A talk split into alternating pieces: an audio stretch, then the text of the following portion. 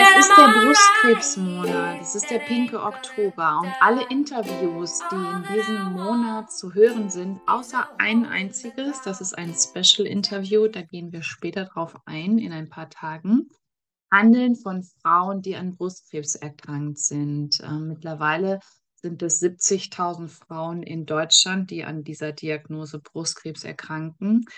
Ich bin eine davon gewesen und ähm, zähle mich zu diesen acht Frauen, denen es, die es treffen kann. Krebs kennt kein Alter und auch gerade die Diagnose Brustkrebs, genau da werden die Frauen immer jünger. Deswegen bin ich so dankbar, dass so viele Frauen den Mut hatten, jetzt ihre Geschichte im pinken Oktober zu erzählen und um dir Mut zu machen.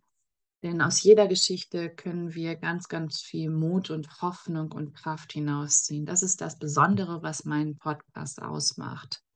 Deswegen freue ich mich sehr, dass jetzt hier ganz, ganz viele wundervolle Interviews stattfinden und wünsche dir viel Freude damit. Und ich möchte dich auch nochmal darauf aufmerksam machen, dass es ganz, ganz wichtig ist, dass du dich selber abtastest, jeden ersten des Monats. Pack es dir an den Spiegel, mach dir einen Termin in deinen Terminkalender und bitte geh regelmäßig zur Vorsorge. In diesem Sinne wünsche ich dir einen wunderschönen Monat, freue mich auf ganz, ganz viele Interviews und natürlich auch über eine positive Bewertung bei iTunes und wenn du meinen Podcast weiterempfiehlst, damit ganz, ganz viele Menschen darauf aufmerksam werden. In diesem Sinne, hab viel Spaß bei dem nächsten Interview. Alles Liebe, deine Kendra. Einen wunderschönen guten Morgen da draußen oder egal wann du diesen Podcast hörst. Ich begrüße dich ganz herzlich zu einer neuen Podcast-Folge bei Krebs als zweite Chance, der Mutmacher-Podcast. Mein Name ist Kendra und heute habe ich wieder so einen wahnsinnig tollen Gast hier bei mir sitzen. Und ähm, wir kennen uns schon lange über Instagram. Und ähm, ich war von Anfang an, glaube ich, verliebt in sie, in ihre Posts, in ihre Bilder. Und ähm, ich habe die bezaubernde Linda hier bei mir zu Gast. Linda ist mittlerweile 35 und ähm, zweifache Mama, verheiratet und bekam im September 2020 in der 19. Schwangerschaftswoche die Diagnose Brustkrebs. Darüber sprechen wir heute und vor allem, was danach passiert ist und wie sie uns jeden Tag mitnimmt in ihr Leben und wie sie das so bezaubernd macht und so, so liebevoll, so ehrlich, so authentisch. Das erzählt sie uns heute und deswegen begrüße ich dich erstmal, liebe Linda. Ich freue mich so sehr, dass du da bist. Ja, hallo. Ich freue mich natürlich auch ganz, ganz doll, ähm, hier mal ein Teil von sein zu dürfen. So schön. Liebe Linda, lass uns doch mal ein bisschen äh, zurückgehen in die Vergangenheit. Ähm, du warst schwanger 2020. Was war da gerade los? Hattest du schon ähm, euer erstes Kind oder war es das zweite Kind oder wie war das genau?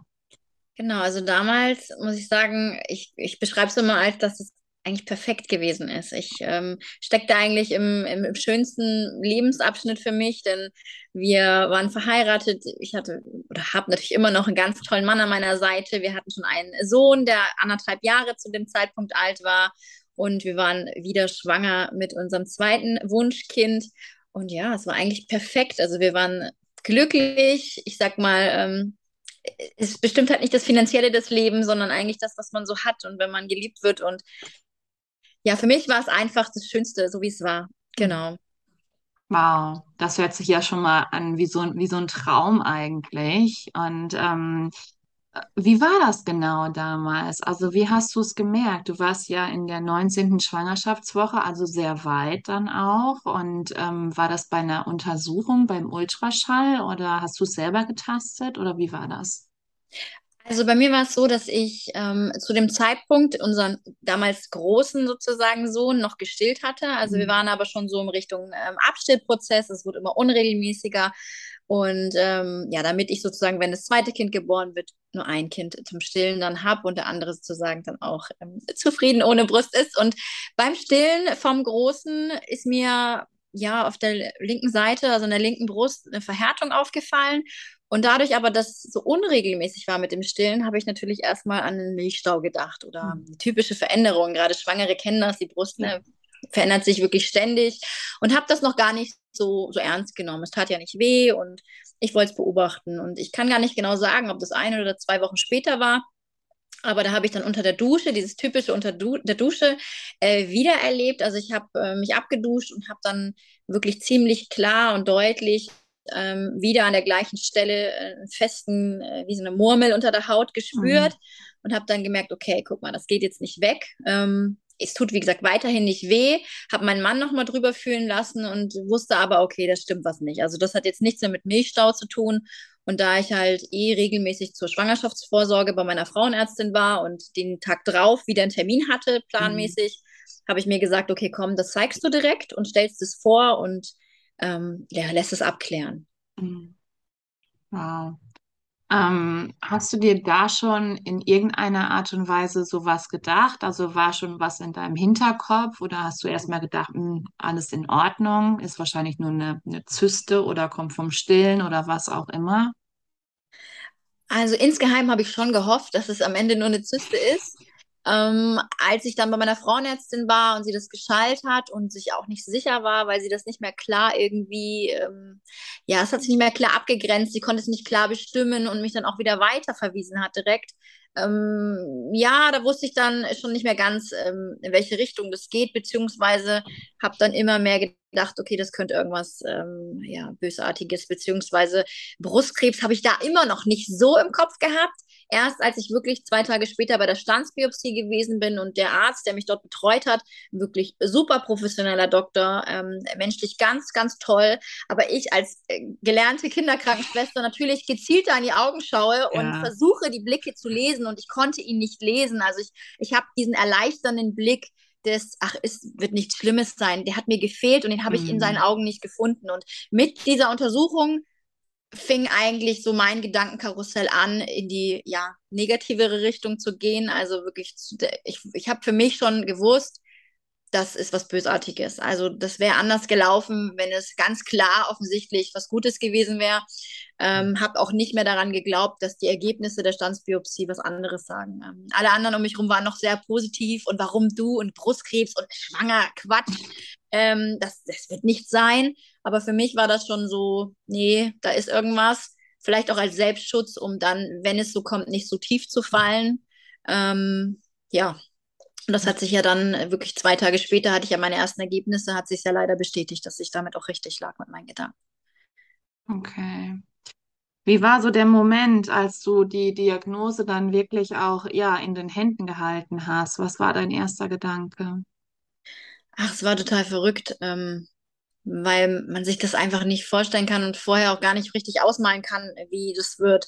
Man sitzt da und ich war dankbar, dass ich meine, also meinen Mann und meinen Sohn mitnehmen durfte. Das war zu dem Zeitpunkt aufgrund der Pandemie ja gar nicht ja. möglich. Mhm. Aber es wurde mir möglich gemacht, dass ich der Situation nicht allein ausgesetzt bin. Und ja, als die Diagnose kam, das ist ganz, ganz komisch zu beschreiben. Man hört hin, aber hört irgendwie auch gar nicht hin. Das ist so ein wie so ein Rauschen. Man hört so ein paar Schlagwörter, okay, Brustkrebs, Chemo nötig, OP nötig, alles noch in der Schwangerschaft. Okay, das nimmt man wahr, aber man denkt dann auch so viel währenddessen, dass man auch irgendwie nicht mehr zuhört und ja, weint und also man ist da gar nicht mehr irgendwie Herr seiner Sinne oder sein, man weiß, man, man sitzt einfach da. Mhm. Ich war froh, dass mein Mann dabei war, der vielleicht ein bisschen noch zugehört hat, aber für den war das auch total der Schlag ins Gesicht. Also der konnte auch gar nicht mehr richtig zuhören. Und ähm, ja, man musste das erstmal sacken lassen. Also das war ganz, ganz schlimm und schwer, mhm. auch erstmal zu verstehen, was da wirklich gerade passiert und was einem da gerade auch gesagt wird. Mhm. Ja, natürlich. Ja, klar. Also als, als Frau, aber vor allem auch als Mama und vor allem auch nochmal als schwangere äh, Mama dann eben diese Diagnose zu bekommen, ähm, ja, Brustkrebs zu haben, ist es natürlich auch nochmal was ganz anderes. Es ist schon schlimm genug, diese Diagnose, die sowieso als Frau zu erleben, aber dann auch nochmal schwanger ist es natürlich nochmal ein Riesenunterschied dann auch, ne? Ja, ja, und vor allem, man, man muss halt wirklich vertrauen. Es ist ja, ich würde ja niemals sagen, irgendjemanden geht's, ist, für jemanden ist es schlimmer in der Situation. Es ist ja immer ganz individuell und Ja. äh, für jeden ist diese Diagnose wirklich das Schlimmste, glaube ich, was einem so passieren kann. Ähm, aber wenn man dann da sitzt und gerade schwanger ist und äh, natürlich sagen einem die Ärzte, wir haben Studien, wir wissen von anderen Schwangeren, dass das möglich ist und dass jetzt nichts Schwerwiegendes zu erwarten ist, trotz gleicher Chemo. Ähm, man muss einfach vertrauen. Man muss einfach Mhm. vertrauen und hoffen, dass sich das bewahrheitet, denn man kann selber nichts tun, um sein ungeborenes Kind zu schützen. Und es gab für mich niemals nie diese Option, aber das wurde auch nie in den Raum gestellt, dass man sagt, man wartet jetzt ab, bis das Kind geboren ist und dann die Chemotherapie. Also das wäre für mich auch gar keine Option gewesen, denn es bringt mir nichts, was wachsen zu lassen, was mir am Ende mein Leben und meinen Kindern ihre Mama nimmt. Und Ja. dann das, und da war ich sehr, sehr froh, dass mir eigentlich dieses Gefühl auch gegeben wurde, dass ich darauf vertrauen kann, dass die Erfahrungen gute sind und habe mich da auch sehr, sehr aufgehoben gefühlt. Und deswegen dachte ich mir, okay, ich kann mein Kind nicht so beschützen, aber ich kann hoffen, dass sich das bewahrheitet, was mir halt vers versprochen, in Anführungszeichen, ne? Ähm, was mir halt, man hofft dann einfach, dass man natürlich dem einfach äh, vertrauen kann, was Ärzte sagen und ja, Ja. Hm. begibt Ähm, sich auf den Weg. Ja. Wie ging es dann genau weiter? Also magst du uns mal so ein bisschen mitnehmen, ähm, was so die ersten Schritte war? Wie war die Therapie damals? Ähm, wie war das so für dich, der Weg? Ja, also da es bei mir ein hormoneller Brustkrebs war, waren sich die Ärzte halt nicht wirklich sicher, inwiefern die Schwangerschaft auf diesen Tumorwachstum einwirkt. Denn ähm, eine Schwangerschaft oder das Stillen löst ja bekanntlich einen, einen Tumor nicht, einen Brustkrebs nicht aus. Aber es könnte halt sein, dass eben dieses Hormon hoch, was ich in der Schwangerschaft ja hatte, diesen ganzen Wachstumsprozess angefeuert haben. Und deswegen hat man sich bei mir in Absprache, wie gesagt, zwischen meinem behandelnden Gynäkologen in der Klinik, aber auch meiner Frauenärztin ähm, dazu entschieden, dass man vorher operiert, es sozusagen anders macht als aktuell so die Regel und Mhm. erst den Tumor entfernt, damit sozusagen das Böse erstmal raus ist und nichts weiter anrichten kann und dann wirklich auch die Chemotherapie zeitnah natürlich nach Wundheilung erfolgt. Und deswegen Mhm. war es dann wirklich für mich so, ich habe gesagt, okay, wann können wir operieren? Am liebsten sofort. Und es war wirklich nur das Wochenende dazwischen und ich war direkt in der Klinik zur OP und mir hat man da auch wieder wirklich die Sorge genommen, dass ähm, was die Narkose betrifft, man weiß ja in der Schwangerschaft, man darf ja nicht mal irgendwas gegen Übelkeit nehmen oder wenn man eine Mhm. fette Erkältung hat, dann darf man so viele Dinge nicht nehmen und dann heißt es plötzlich, ja, äh, OP ist möglich und ähm, Chemo natürlich und Portlegen und was auch immer. Und ähm, ja, aber wie gesagt, sie haben mich da sehr, sehr gut aufgefangen, sehr gut aufgeklärt und wie gesagt, gerade als Krankenschwester, Kinderkrankenschwester, ähm, weiß man auch gezielter, was man vielleicht fragt, wie man fragt und dass, wenn man Antworten bekommt, dass man darauf auch vertrauen kann ne? und weiß, man ist hier in guten Händen. Genau, und Mhm. deswegen wurde ich dann operiert die nächste Woche.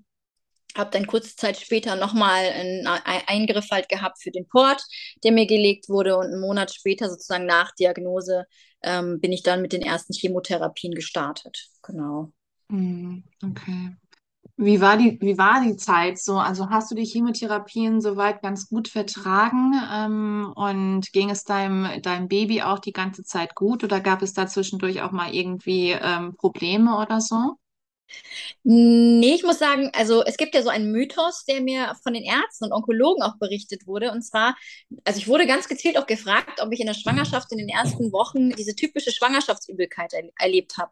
Und das hatte ich bei beiden Kindern nicht. Mhm. Und daraufhin ähm, begegnete mir der Arzt und meinte, ähm, dass es wohl, ähm, dass sie mitbekommen haben, dass gerade dann Schwangere, die jetzt keine Übelkeit hatten in der regulären Schwangerschaft, auch die Chemotherapien wohl besser vertragen. Warum das so ist, das weiß man wohl nicht. Mhm. Ähm, natürlich durch, sag ich mal, ich war ja schon im fünften Monat, also sprich die Plazenta ist ja dazwischen, in dem Sinne Ja. zwischen Kind und meinem äh, mütterlichen Blutkreislauf und die filtert ein bisschen was, aber sie ist auch nicht komplett undurchlässig. Und ein Mhm. Teil geht ja trotzdem übers Kind und wird da auch über Leber, Niere etc. äh, gefiltert und nimmt sicherlich auch nochmal einen Teil an Nebenwirkungen oder ab. Ne? Mhm. Und äh, ja, deswegen ging es mir in der Schwangerschaft eigentlich, wenn ich es vor allem vergleiche zu anderen, recht gut. Äh, Ich hatte nie mit Übelkeit, Erbrechen und so eine Geschichte, das hatte ich nicht. Klar, ich war müde und natürlich hätte ich sehr, sehr gerne auch manchmal mich hingelegt und einfach mal durchgeschlafen. Aber das ging halt allein dadurch, dass ich halt schon Mama war und Mhm. unser Sohn ein bisschen über anderthalb. äh, gar nicht möglich. Also ich musste, ich musste funktionieren und ich, ich musste, ich war weiterhin Mama und wurde aber gefragt als Mama und Papa konnte da auch machen, was er wollte, nur Mama. Und ja, dann, dann läuft das Leben weiter und da war ich natürlich sehr dankbar, dass die Nebenwirkungen auch nicht so extrem waren dass ich das trotzdem irgendwie alles unter einen Hut bekommen habe. Natürlich viel durch Rückenwind von meinem Mann, der mir wo es nur ging, versucht hat, Freiraum zu schaffen, so sich freigenommen hat, ähm, dass ich wirklich die Chemos wahrnehmen konnte, weil wir halt hier auch keine Familie haben, die mir mhm. eben die Kinder oder den Sohn nehmen oder uns mal unterstützen. Das hatten wir alles nicht. Deswegen mussten wir als Team funktionieren und das ging halt recht gut und hat mir halt dann auch wieder viel geholfen, das auch wirklich so ähm, zu schaffen und diesen Weg so zu gehen. Mhm. Und deswegen, ja, mit dem Kleinen, also dem ungeborenen Sohn, hatte ich ja dann nochmal ein ähm, bisschen ähm, spezifischere Untersuchungen. Also, sie ja. haben genauer geguckt in den Vorsorgeuntersuchungen, wie die Entwicklung ist, wie die Organe angelegt sind und so weiter. Und da war immer alles in Ordnung und das hat mir natürlich immer wieder auch diesen positiven, ja, diesen ne, Rückenwind gegeben. Ich kann das weitermachen und es ist alles gut und ich muss mir da keine Gedanken machen. Und das ist so das Wichtigste, gerade auch als Mama. Es geht weniger um mich. Ich ertrage jede Nebenwirkung, solange ich weiß, in meinem Bauch und meinem Kind geht es gut und ja. er muss nichts ertragen von all dem. Ja. ja. Natürlich. Das ist ja auch so, dass wir uns ähm, am liebsten die ganzen, egal was die Kinder haben oder so, dass wir uns ja auch als Mama, ach komm, gib mir das auch noch und das nehme ich auch noch und das und das und das. Und ja. ähm, Hauptsache den Kindern geht es eben gut, ne? Also genau. Definitiv. Wie war der Moment, als der Kleine auf die Welt gekommen ist? Magst du uns mal mitnehmen? Also ich muss sagen, dass ich ähm, aufgrund dessen, dass ja alles so getaktet war, die Chemotherapien geplant waren und man natürlich keine zu lange Therapiepause haben wollte, musste ich eingeleitet werden. Also ab der 37. plus Woche, wo ein Kind, sag ich mal, offiziell nicht mehr als Frühgeborenes äh, gilt, musste ich eingeleitet werden. Also ich konnte mir schon noch aussuchen, ob ich jetzt einen Kaiserschnitt möchte oder die natürliche, sage ich mal in Anführungsstrichen, vaginale Geburt. Mhm. Ähm, und ich habe mir gedacht, ich würde es halt schon so, so, ja, ich will es nicht falsch aussprechen, weil wie gesagt, jede Entscheidung ist völlig in Ordnung, die eine Frau da trifft. Und jede, jede Geburt ist dann auch natürlich. Aber ich wollte halt die typische vaginale Geburt, so beschreibe ich es jetzt mal, ne, um jetzt da keinem irgendwie zu nahe zu treten oder irgendwie Nein. was ähm, zu bewerten. Und ähm, ja, wollte das so in die Wege leiten und habe die Einleitung dann auch in Kauf genommen. Ich muss sagen, die war sehr, sehr schwer. Also ich habe vier Tage wirklich in der Klinik gelegen mit Venen. Am Ende endete das Ganze in einem wirklich Venensturm. Ähm, unter der, also dann ging alles dann ganz, ganz schnell. Kurzzeitig waren noch zweimal die Herztöne vom Kind weg. Also das war dann schon ziemlich dramatisch mhm. alles. Und ähm, als er dann aber geboren wurde und da war und alles gut war und die Ärzte gesagt haben, hey, es ist alles in Ordnung und die nochmal durchgecheckt haben, dann war auch alles vergessen, was ich zuvor erlebt habe. Also da wusste ich, okay, jetzt ist er da und ich kann ihn beschützen und all das, was mhm. jetzt kommt, das, den Weg gehe ich jetzt, aber du bist jetzt beschützt und du wirst behütet, wo es nur geht und du bist mhm. eh schon so ein mhm. kleiner Löwenjunge und ja. aber mehr musst du auch nicht ertragen. Ja. Genau und ähm, ja, so wurde er dann geboren. Wie gesagt, nicht ganz so schön, aber durch das Glück, dass er da ist und gesund ist, alles vergessen, was war. Und ja, zwei Wochen nach Geburt ging es für mich dann ja weiter mit dem äh, wöchentlichen Chemomarathon nochmal, wie gesagt, drei Monate lang. Und ja. Mm, ja. Wie war, wie war das so von, von deiner Belastbarkeit? Also ich meine, ich finde das so, so unglaublich, dass du das ja so durchgestanden hast und dann eben ähm, für diejenigen, die eine Chemotherapie durchgemacht haben, die wissen, äh, worum es geht, wie was da alles auf einen zukommt und so und wie oft auch einem manchmal so die Kräfte fehlen, auch vor allem als Mama, wenn man schon Kinder hat, aber vor allem bei so Mini-Kindern noch. Ähm, wie hast du das gemacht?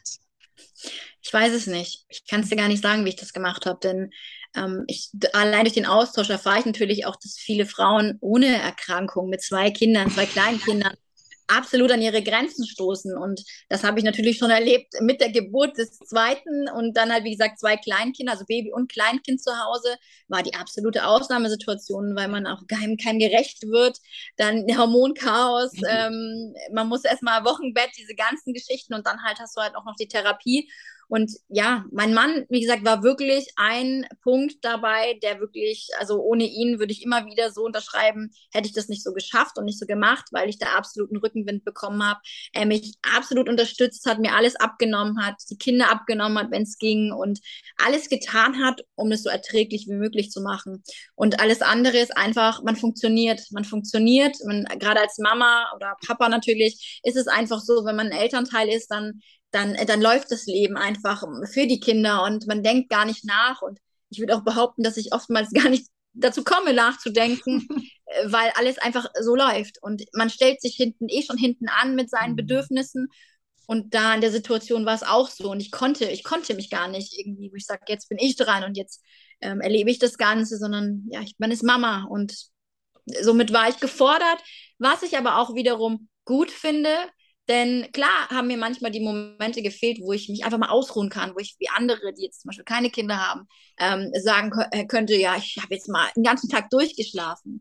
Andererseits haben meine Kinder immer bezweckt, dass ich mich nie in diesen Sorgentief verfange oder ja. hängen bleibe. Ja, genau. Äh, das Dadurch, dass das Leben immer weiterging und sie sich angelächelt haben oder im, im tiefsten Tief, wo du weinend am Boden lagst, mit dem Gesicht im Teppich und rechts und links zwei weinende Kinder und du nicht weiter wusstest und plötzlich einer von beiden sagt, du sollst irgendwie ein Kinderlied singen und genau. sich freut und gar nicht versteht. Ähm, ja, dafür, da ist man so schnell wieder aus seinem Tief rausgekommen, wie man gar nicht gucken konnte. Und das weiß ich sehr, sehr, sehr zu schätzen, weil mhm. ich eben auch die Problematik kenne, gerade von Frauen, die betroffen sind, die noch nicht Mutter sind, mhm. äh, was da in Sachen Kinderwunsch auf sie zukommt, ja. welche Sorgen, ja. welche Ängste, die ich für mich persönlich, wo ich immer sagen konnte, die habe ich jetzt nicht, weil ich habe das Privileg, zwei gesunde Kinder zu haben mhm. und ähm, ja, habe das sehr geschätzt natürlich dann auch, ähm, was ich da habe und äh, bin natürlich sehr stolz drauf. Mhm. Ja. Ja, wow, Wahnsinn. Also auch da Chapeau, definitiv, ähm, finde ich äh, wunder, wunder, wundervoll, wie du durch diese Zeit durchgegangen bist. Ähm, warst du von Anfang an, als die Diagnose kam, schon so präsent auf Instagram und wolltest das Ganze so öffentlich machen und darüber auch schreiben? Hat dir das gut getan?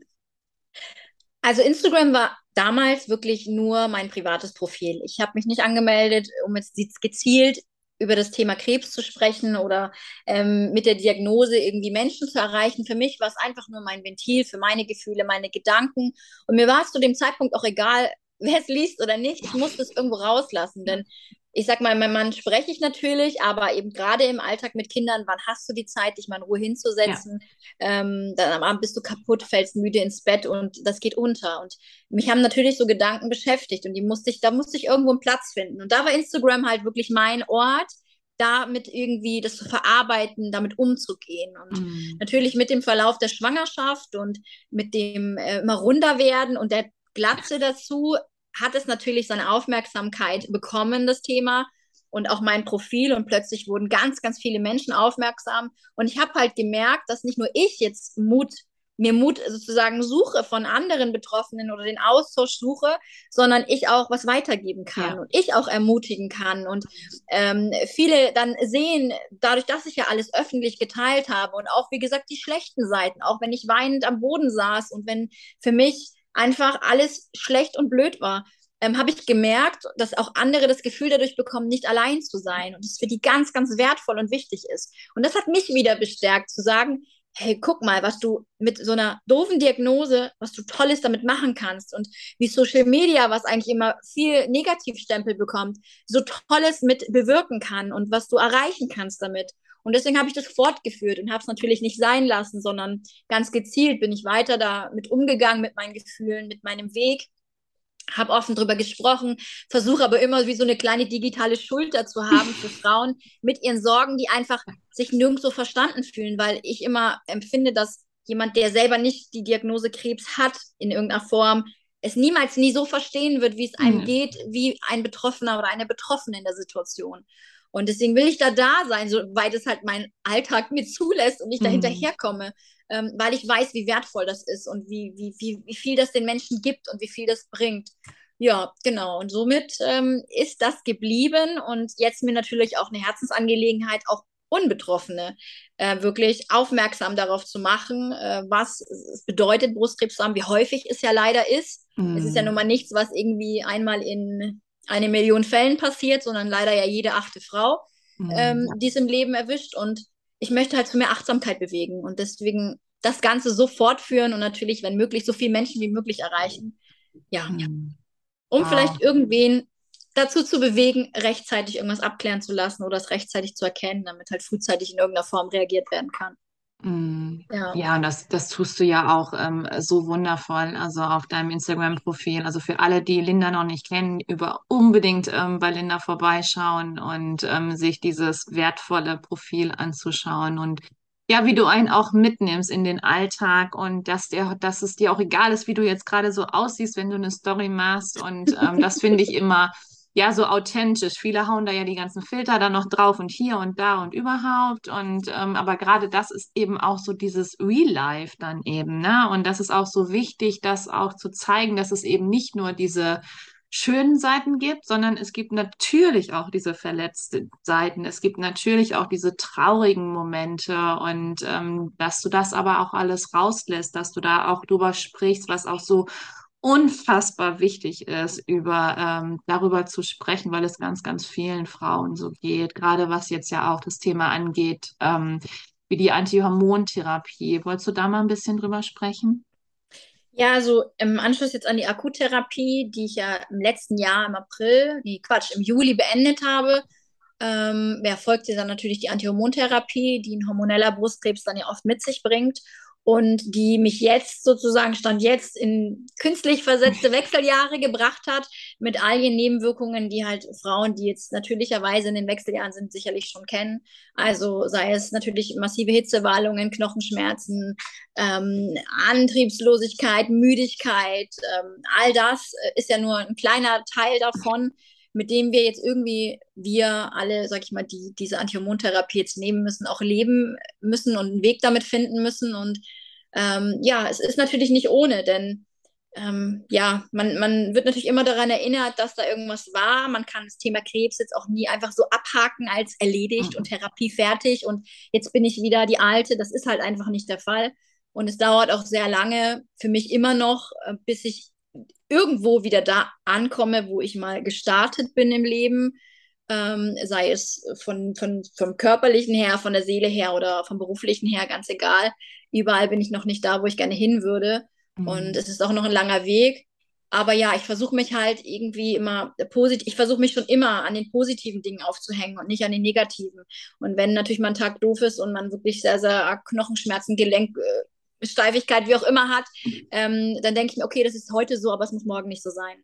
Ja. Und vieles ergibt sich auch wieder oder äh, wo der Körper wirklich selber wieder einen Weg findet. Es dauert halt und man muss mhm. manchmal auch wissen, dass vieles seine Zeit braucht und nicht von heute auf morgen alles gut ist, sondern dann halt lieber eine Therapieform, die uns ein Glück möglich gemacht wird, wahrzunehmen und äh, anzunehmen, um weiterhin einfach das meiste dafür oder das Bestmögliche dafür zu tun, dass da nichts wieder wachsen kann oder nichts wiederkommt. Ja, das ist so eigentlich meine Strategie, wie ich halt auch mit allem umgehe. Ich versuche halt mhm. halt wirklich immer das Positivste in mir nur zu ziehen und das Negative, klar, erlebe ich, gibt es genauso. Es gibt die schlimmen Phasen, es gibt die schlechten Momente, es gibt die traurigen Phasen, haben alle ihre Daseinsberechtigung. Aber trotz allem hole ich mich schnell wieder aus diesem Loch raus und äh, versuche positiv einfach wieder zu sein. Mhm, ja. Ähm, gibt es irgendetwas, was du anders gemacht hast vor deiner Diagnose und jetzt?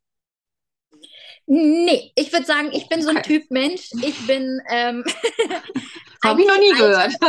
Von meinem Wesen, ja. Und ich muss auch sagen, ähm, äh, ich finde es ganz, ganz toll, wenn äh, viele Frauen natürlich, was Ernährung betrifft, da komplett umstellen, was äh, Fitness betrifft, Sport, aber aktuell in meinem Leben ist das für mich nur Stress zusätzlich. Mhm. Würde ich wirklich so unterschreiben, denn mit zwei Kindern, da bist du froh, wenn du irgendwie, wenn der Alltag funktioniert. Ich habe gerade noch gar keinen Raum, irgendwas für meine Fitness zu tun. Ähm, wie gesagt, da wir halt auch keine Familie haben, die mal sagen, komm, ich nehme dir die Kinder ab, hier, mach mal zwei Stunden was für dich. Das ja. geht nicht. Und wenn ich zwei Stunden für mich habe, dann gehe ich halt duschen. Das ist so mein Highlight.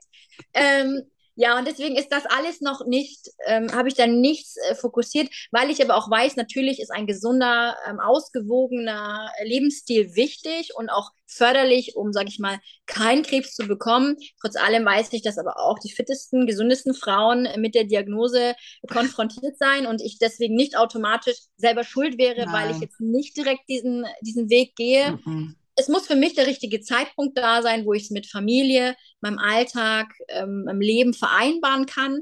Da möchte ich schon gucken, dass ich den Weg natürlich in eine gesündere, fittere Lebensweise finde. Aber jetzt bin ich einfach froh, hier zu sein, mein Leben zu genießen, auch mhm. Dinge wieder zu machen, die ich lange nicht machen konnte, sei es durch die Erkrankung, Pandemie oder was auch immer, Schwangerschaft. Ähm, einfach mal tanzen gehen und sei es auch mal ein Cocktail zu trinken. Ähm, und einen schönen Abend zu verbringen mit meinen Freundinnen. Das ist für mich gerade unendlich wertvoll, diese ja. Zeiten irgendwo zu erleben. Und ja, vielleicht werde ich irgendwann mal gucken, wenn der Raum da ist, was zu verändern. Ähm, schadet nicht und es ist auch nie zu spät. Aber gerade äh, bin ich froh, dass es einfach so ist, wie es ist. Ja. Ach, natürlich. Wie gesagt, Linda, deine Kinder, die sind, die sind noch so klein. Ähm, ganz ehrlich, welche Mutter, auch wenn sie, wenn, noch nicht mal, wenn sie überhaupt Krebs hat oder hatte, ähm, kann sich davon freisprechen, dann eben das zu machen, was sie möchte, wenn sie eben so zwei kleinere Kinder hat. Also das funktioniert einfach nicht. Ja. Da sind wir ganz offen, ganz ehrlich. Es sei denn, man hat hier gerade eine Nanny oder so oder Oma und Opa wohnen nebenan. Aber es ist bei den meisten einfach nicht der Fall. Ja. Und ähm, deswegen ist es auch ganz, ganz wichtig, was du da sagst, aber auch diese, diese Mini, Mini, Mini Me-Time, so wie du, wie du es jetzt genannt hast, wie zum Beispiel beim Duschen, dass du dir eben diese Zeit nimmst und ähm, das, wie du es ja auch gesagt hast, dass es jetzt ein, ein Highlight für dich ist, mit deinen Mädels ähm, ja einen schönen Abend zu verbringen oder so und einfach mal ein bisschen rauszukommen. Und das ist auch so, so, so wichtig. Und das konnten wir so lange nicht durch die Pand Pandemie und ähm, durch den Krebs, wenn man isoliert ist und bla und blub und ähm, dass das jetzt aber alles wieder sein darf und die kleinen Mäuse werden ja auch größer und dann ähm, wirst du auch mehr Zeit haben. Aber wie gesagt, ich bin da auch ein ähm, Freund von, auch was gesunde Ernährung geht und Sport, aber alles in Maßen und nicht irgendwie, ähm, dass das so, ja, dass das so sein muss, sondern eben, dass man eben sich selber auch vor allem wohlfühlt, so ein bisschen achtsam mit sich ist. Aber als Mama kann ich dir das sagen, ist es schwierig. Und ähm, das ist eine Herausforderung, keine Frage. Ja. Ähm, aber ich bin mir zu 1000 Prozent sicher, dass auch du diese Herausforderung glamourös meistern wirst. Und deswegen ähm, wird das alles total schön werden. Linda, magst du noch mal ein bisschen was erzählen, wo du denn nächstes Wochenende bist und was du da genau machst? Also nächstes Wochenende bin ich auf der YesCon und ich hoffe natürlich da auch ganz, ganz viele andere liebe Menschen zu treffen. Ähm, und zwar ist es ja die größte Krebsmesse, die wir hier so haben und kennen. Und auf der bin ich das allererste Mal vertreten, darf auch am Sonntag einen kleinen Teil als Speakerin, nennt sich das, glaube ich, ähm, ähm, mit umsetzen und ein bisschen was von mir erzählen.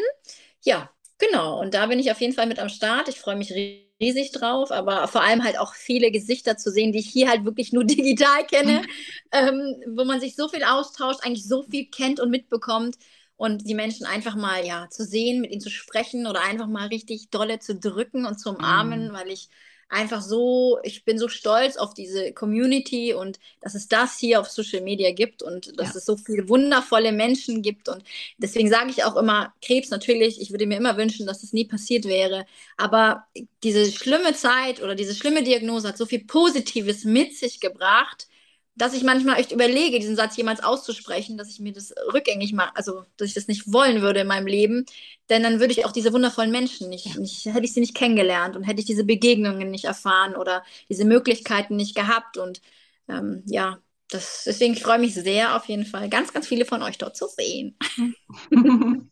Ja, also für alle, die gerne vorbeikommen wollen, meldet euch unbedingt noch an. Die YesCon ähm, ist nächste Woche vom 4 nee, vom 15., 15. und 16. Oktober in München. Äh, man kann aber natürlich auch online dabei sein und wir verlinken hier natürlich auch alles. Und ähm, liebe Linda, ich verabschiede mich jetzt schon mal von dir. Ich danke dir für dieses wunderschöne, ehrliche, authentische Gespräch und die letzten Worte gehören jetzt dir. Mach genauso weiter. Ähm, ich freue mich schon, dich nächste Woche in die Arme nehmen zu dürfen und dich mal in Real Life zu sehen und nicht immer nur auf Instagram. und ähm, wünsche dir eine bezaubernde Woche und bleib genauso, wie du bist. Du bist wundervoll. Dankeschön, Dankeschön. Und danke, dass ich ein Teil hier sein durfte. Und ähm, ja, wie gesagt, ich würde mich freuen, wenn jeder achtsamer mit sich ist, ähm, wenn jeder ein bisschen mehr Zeit für sich nimmt, sei es im stressigen Mama-Alltag, ähm, im beruflichen Alltag oder, oder, oder, ähm, dann ist es so, so viel wert und so wichtig. Und klar kann man Krebs damit nicht verhindern, aber man kann ein Stück dazu beitragen, dass man ihn vielleicht ähm, frühzeitig erkennt, äh, frühzeitig genug behandeln kann und somit natürlich auch eine Chance aufs Leben behält. Ja. Wow. Ihr Lieben, ich hoffe so sehr, dass ihr ganz, ganz viel aus diesem wunderschönen Interview mitnehmen konntet, gerade wenn ihr mitten in einer Therapie seid. Aber vor allem ist dieses Interview auch für diejenigen, die schwanger sind und eben diese Diagnose Brustkrebs bekommen oder für die jungen Mütter, die nicht wissen, wo hinten und vorne ist, vor allem wenn so eine Diagnose in dem Raum steht. Aber auch für alle anderen ähm, Frauen, für alle Mutmachern würde ich mich so von Herzen freuen dass du dir einfach diese Folge anhörst, dass du dir die Zeit nimmst, um Lindas ähm, wundervollen Worte zu lauschen. Und ich hoffe sehr, dass wir uns nächste Woche auf der YesCon sehen und ähm, wünsche dir von Herzen alles, alles Liebe. Freue mich jetzt schon auf meinen nächsten Gast, der hier sitzen mag. Und wenn auch du deine Geschichte erzählen möchtest zum Thema Krebs, dann freue ich mich sehr, wenn wir bald hier zusammensitzen. In diesem Sinne, bleib gesund, geh zur Vorsorge, sei achtsam mit dir. Alles, alles Liebe, deine Kendra.